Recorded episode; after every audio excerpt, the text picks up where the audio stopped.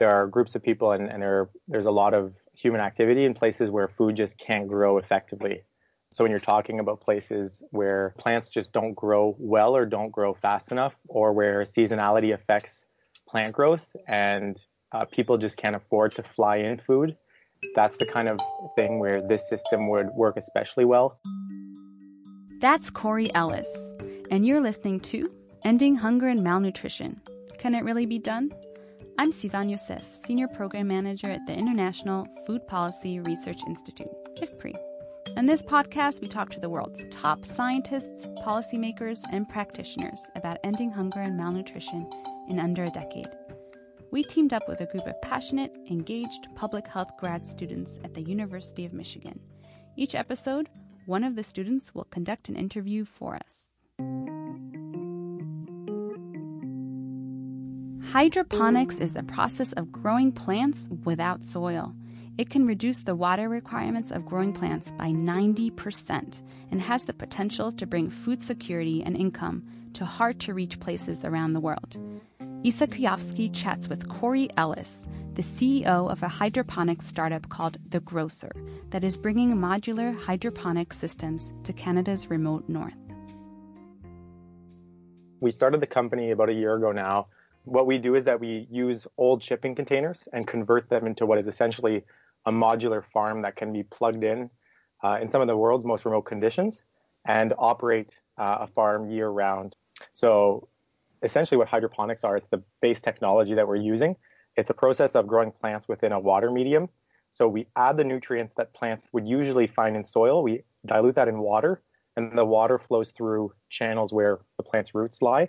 And that way the plant can absorb those nutrients and absorb the water it needs without needing any soil, which is uh, a pretty significant challenge and, and something hydroponics is able to surmount uh, because in Arctic conditions and, and in far off places in the world, there may not be uh, enough soil that's nutrient dense to allow plant growth.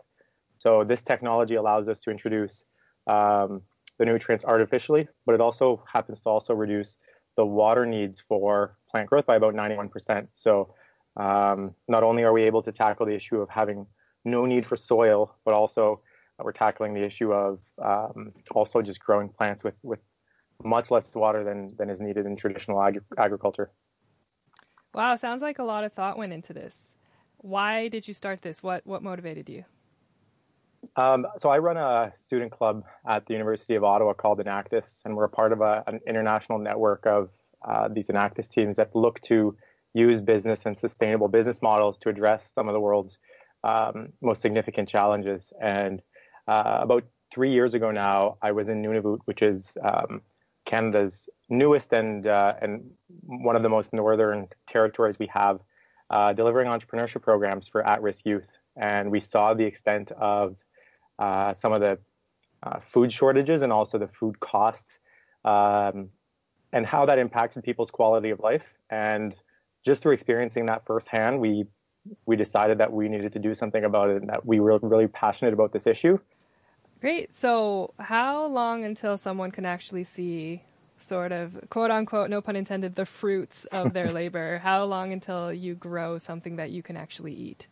It takes about four weeks to get started from when the system arrives, and then they can harvest weekly uh, about 750 uh, pieces of produce uh, in a given system. So, you're talking about this hydroponic system that um, somebody in an underserved community could use in order to sustainably grow their own agriculture. How do you think that this idea can influence global malnutrition in the future? There are groups of people, and, and there, there's a lot of human activity in places where food just can't grow effectively. So when you're talking about places where um, where plants just don't grow well or don't grow fast enough, or where seasonality affects plant growth and uh, people just can't afford to fly in food. Yeah, it's the case in, in Nunavut, right? You've got a growing season of maybe four months if you're lucky. Um, that's the kind of thing where this system would work especially well. And again, I think this system can play a role in being able to sustainably grow food within a very dense, you know, urban center, for example, because it's so such a high density growing environment and we control all the environmental controls that are needed to run a system. Uh, we're able to increase yields and boost that so that with the same amount of resources, we can grow more food in less time to just get food out there more quickly and more affordably so that people can access it. Is this system something that a family would have to buy out of their own pocket, or would there be like partnerships with global aid programs or non government organizations? Absolutely. So the system itself is quite costly. It's a commercially sized system. It's designed to feed uh, about 100 people if you were feeding someone every day, year round. So it, it is a quite a large uh, investment. And so, of course, you need partnerships in place and some facilitation in terms of funding to be able to afford the capital cost of this, to invest in a system like this. The good news is that the minute that that happens, there's actually a business case to be made because there is a return on that investment, right? The system does operate on a profit margin that can be reinvested and returned to the investors if it's a private investor or reinvested into further growing the number of systems that can be that can be grown and installed in one place. So if an organization like USAID was to come in and invest in one system in a given community over time in about a couple to three years, that community with just the produce that they're growing would be able to afford to buy a second system for themselves. So it's a self-sustaining model that we hope will be able to propagate.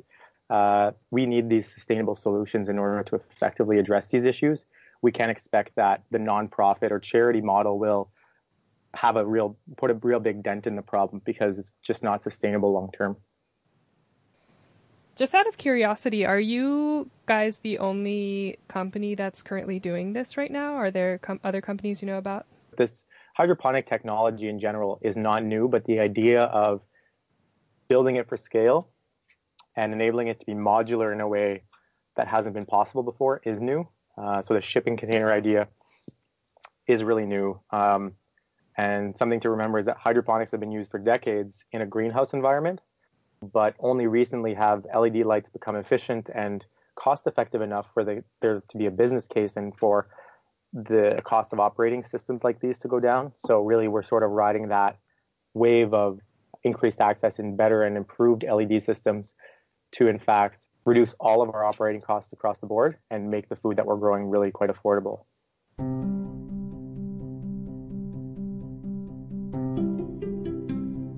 Corey Ellis is the co founder and CEO of The Growcer, a Canada based social enterprise focusing on hydroponics. To learn more about his work, visit thegrowcer.ca. That's G R O W C E R. Isa Kuyovsky is a grad student in the University of Michigan School of Public Health. This podcast is a joint activity of IFPRI's Nourishing Millions project and the Department of Nutritional Sciences at the University of Michigan School of Public Health.